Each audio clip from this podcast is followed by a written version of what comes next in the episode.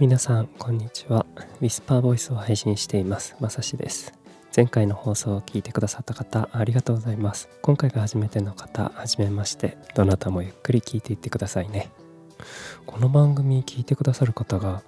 こう徐々に増えてきているようなですね。ちょっと数字が出るんですね。何回再生されましたよっていうのが。それでここ数日で1日お一人とかそのくらいの増え方なんですけれども。すごく嬉しいです。ありがとうございます。じゃあ今日もやっていきますね。なんかお便りとかありましたらご遠慮なくお送りくださいね。はい。では今日は5月の27日木曜日です。時間は14時ぐらい。2時お昼の時間過ぎましたね。昨日はですね少し前の放送でバイトの採用についてバイトの採用応募ですね。についてお話しさせていただきました。どうしてもあのフリーランス1本でこう記事を書いて生計を立てるっていうのはまだ経験ゼロですし難しいかなとも思っていてアルバイトも始めながらやっていこうと考えてます。うん。で昨日次の採用に必要なのでその履歴書と職務経歴書をお願いしますっていう連絡が届いていたんですね。なので昨日メールをお送りしてこれからどうなっていくかなという感じです。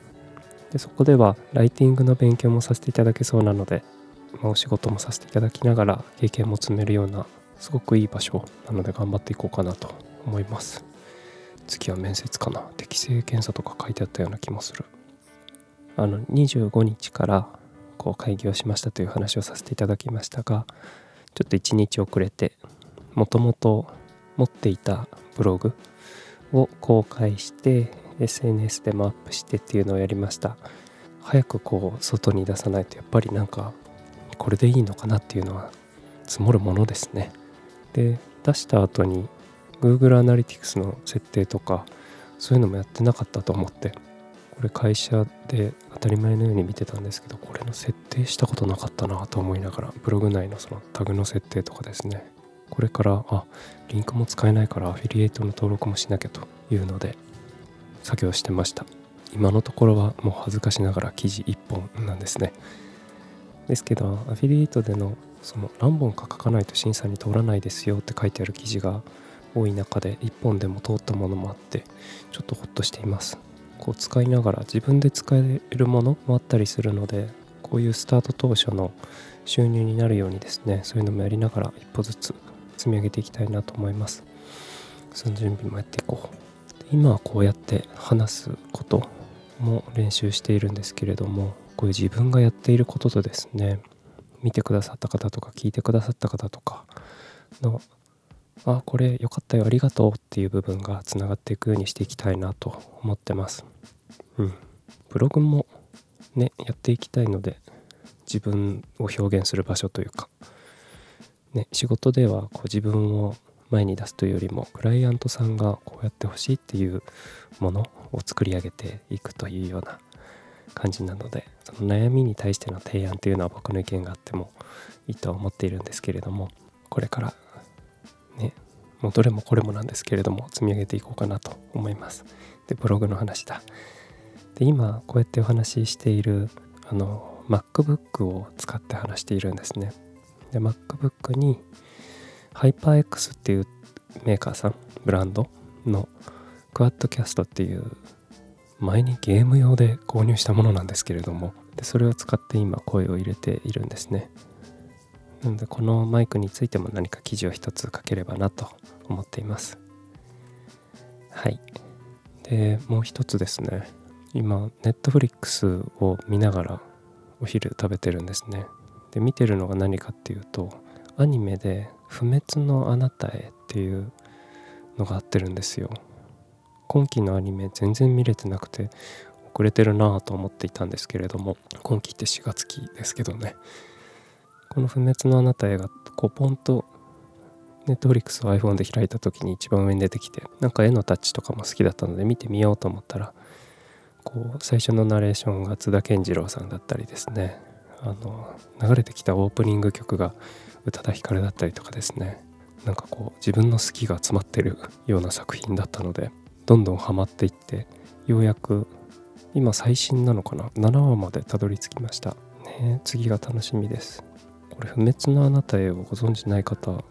ためにですね。あの不滅のあなたへの公式のページも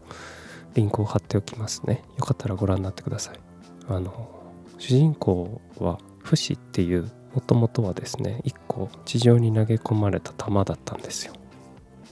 これ今イントロダクションってところをストーリーのページのイントロダクションってところを読んでます。でその弾が持っていたのは刺激を受けたものの姿に変化できる能力と死んでも再生できる能力。不死身なんですね。でそれで名前を不死って名付けられてるんですけれども途中でね名前なかったんですけど。その玉から石になって石から狼になって狼から少年になって少年からこう他にもなってってって姿は変わっていくんですけどでも赤ちゃんみたいにですね何も知らないまんまこう歩く食べるだけみたいな感じなんですけどいろんな人たちに出会っていって感情とか生きるためにどうしたらいいかとかを学んでいってるんですね。まだまだこう一人の人としてこう喋るような能力もないんですね。7話の段階で「はい」とか言い出すような感じ。最初は「ありがとう」とか言ってたんですけど。その過程と。で6話の終わり。6話の途中か。で作中のナレーションをしている津田健次郎さんが声を務める。観察者って名前がついてたんですけどその人の役割も分かってきたりとかなんか実は大きな大きな敵がいたりとかですねそういうのが少しずつ分かってきています。ちょっと目が離せないな。というのでお仕事もしながらこういう趣味の時間も少しずつまた再開していこうかなと思います。で今はまだ頑張ろうかなと思います。はいちょっと長くなっちゃいました。これからするお話の前にこの番組の紹介させてください。この番組「ウィスパーボイスは18歳から福岡30歳から東京で暮らし退職を機に地元の熊本に帰ってきた36歳フリーランスの僕が日々の気づきをゆるく話していく番組です。で今日は10回目ですね。そう今週の火曜日25日5月25日にですねえーと、独立というか開業届を出したんですけれどもまだまだですねこれからのこうどうやっていくかっていうのを考えるために自分のことを知っておくのも大事だなと考えています。自分と向き合うというかもうしばらく自己理解を深めていくための話をさせてください、うん、3月に仕事を辞めて東京から地元の熊本に帰ってきました。退職後これからについて相談をある人にしたんですね。でその方からあなたの強みってどういうところですかね？と尋ねられてはっとですね。僕は答えられなかったんですね。自己表現をしたいんですかね？とか何か自分の名前で何かを発信したいのかな？とかそのぐらいのものだったんですね。36歳なんですけれども自己分析もしたことがなくてですね。あのよく大学卒業する前にこう自己分析をして就職活動とか高校の方もそうだと思うんですけれども、ね、自己分析もしたことがなくて。ただもう今はそれを受け止めてこれから生きていくために自分の強みを見つけていきたいなと考えているところです。じゃあどうやってやるのって話なんですけれどもこれまで誰かからですねありがとうって声をかけてもらえた話から自分の強みを考えていこうとしています。このアプローチって正解じゃないかもしれないし遠回りになるかもしれないんですね。ですけど当たり前のことだったり習慣から身につけていることだったりなんか無意識にやっていることの中で誰かからありがとうって言われていることって他の人から見たら価値があることかもしれないなと思ってまして一つずつ上げていこうかなとやっています。で前回まででですね9個か。だいぶ出てきたな。9個？1234567嘘ついた。8個ですね。のエピソードが出てきました。仕事を通してのエピソードが5個。と普段の生活の中からこうありがとうって言ってもらえた話。3個。を含めてお話ししてきました。もう少しだけちょっと上げようと思います。だいぶこう出てこなくはなってきてるんですけれども。はい。なので先ほどちょっと間違ったんですが今日は9個目ですね。これまでが8個。です。9個目の話をさせていただきます。会社での話なんですけれども前にあの加点方式おじさんっていう話をさせていただいたんですね。なんかこう何でもこう減点方式じゃなくて加点方式に捉えてものだったり人だったりいい方向にこう考えたりとか活用していったりとかをするのがあんまり苦じゃないタイプなんですね。そこが生きたかなっていうエピソードを話させていただいたんですけれどもそこの仕事の役に立ったお話。はい今日は9個目です。会社でですね新しいサービスに切り替えるのでツールを変える必要が出てきたりするじゃないですか。でまだこの使えるツールはあるけど新しいツールを使い始められてなかったりすることがたびたびあったんですね。でもこう人ってあまり変化をしようとしないもので誰かがやるまで動かないっていうような雰囲気が漂うんですね。これってどこでもやっぱりそうだと思うんですけれども。でも僕はこうなんでしょう人柱的に動くことにあまりためらいがなくてですね。というかあの新しいもの好きっていうので一長一短あると思うんですが。うん。で前にお話ししたような加点方式おじさんで初めましてのタイミングを楽しめる分ですね。新たに触れるツールの機能を一通り使ってみて会社に必要な部分と紐づけて紹介することが結構多かったんです。でもちろんこういうふうに使いたいんだっていうもともとの目的ですね。と離れているとか足りない機能とかがあったりとかすればこのツールにはこういうことはできますね。でも今目的としているこの部分にはここからここまででできないことがありますっていうのを説明してたんですよ。じゃあここまでやろうかとかこれは別のツールにしてみようかとかあまり増えることはなかったんですけれどもこのできることの中で環境を変えていくっていうきっかけになったりはしたんですね。何回かそういうことを続けていたらそれ以来ですねいくつかのサービス導入の時にあらかじめこう上田さん使ってみてよって言って使ってみて導入する役を買って出てましたね。依頼も来るというか。で基本的にはバラバラのツールだった作業を今 Google ワークスペースっていう名前に変わってるんですけど G Suite ですね当時のに変えていこうっていう流れがあってやってみてよと言われてもですね僕も簡単に感じるものから知識ゼロの僕には少し考えないとわからないもの考えて勉強してもそもそも知識がないからわからないものですね。まで様々だったんですけれどもこういうことがありました。4つぐらいかな。例えばですねあの Google フォームでのアンケート機能これってどうすんのみたいなテストをやったり集計してみてっていうのをやり方を共有したんですね。するともともと各店舗の店長とかがこうスタッフにヒアリングしたのを集めてた。ような状態だったんですね。これはメールを介してとかそういうのが各店舗のスタッフでアンケートを取れるようになって商品企画とかの進行中の案件にですね店舗のスタッフって一番お客様に近い存在じゃないですか。なのでそういう顧客からの意見を通した要望をフィードバックできるようになったんですね。それとか Google のそのポータルですねの使い方を確認したりテストサイトと更新方法をやってみてそれを共有してっ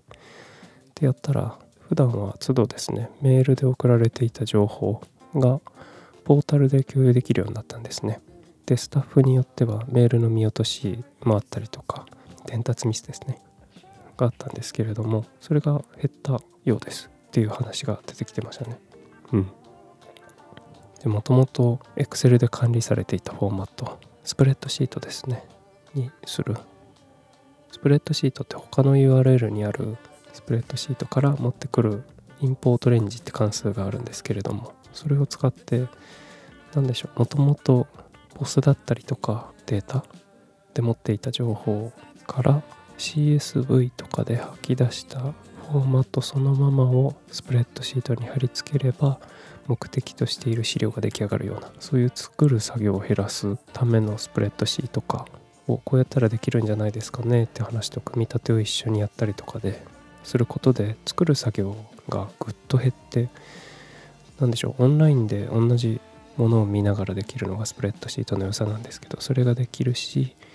作る時間が減る分そういうリモートでフィードバックを受けられるようになるんですね。そこが効率化につながったんじゃないかなと思ってます。であとは社内のそういう売り上げのデータとかがあるんですけどそこから持ってくるデータを Excel でまた作ったりとかをしていたんですけれども Google のデータポータルってあるんですね。データポータルグラフ化したりとか、まあ、その中で計算してもらって集計結果だけ見たいとかでそれを専用の何でしょう管理ツールじゃなくて Google のアカウントを持っていればそのページに入れるからその iPhone で見れたりとかですね。今の売り上げどうだとかそういうのを見ながらこうモチベーションが下がらないようにというか何かを意思決定したい時に共通の土台になる情報を持ってお話ができたりとかにできましたね。きっかけになりました。とかとかですね。新しく触れるものを楽しんでいてこういう風に使うんですよみたいな話をしたりしてたらいろんな人からこうありがとうって新しいツールを入れる際もですねもっとですね声をかけていただけるようになってました。うん、でここまででこう得意だったからできたよみたいな話をしたんですけれども全然こうできなかったこともあってですね例えばもう3月で退職はしているんですけれどももうちょっと先にこう開発のスタッフとですね根っこになってるシステム管理ツール自社でやっているものですねからこう変えていけるようにですねしていきたかったんですけどそこまでのこうチャレンジする機会にも恵まれずですね。会社員時代を終えたっていうのはちょっとできなかったこととちょっと悔しいなと思っています。というか僕のアプローチも足りなかったのかな。っていうのはあると思うんですけれどももう一個は僕ってこういうなんかこう取り掛かり取っかかりとかには問題がなくていけるんですけれどもよくありませんか？2人目3人目にこう広げようとすると全然前に進まないことってないですか？で僕って結構こういうのにですねこうつまずくことが多くて新しいことに対して抵抗がある方に受け入れてもらえないこともあったんですね。なのでこう全員に浸透させていくことは僕にはやっぱり向いてなかったなと感じたりします。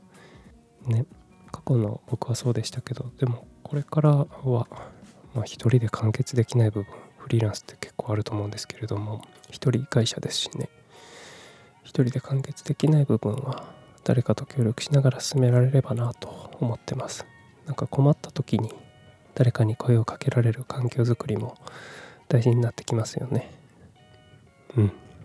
というなんでしょう。戒めも含め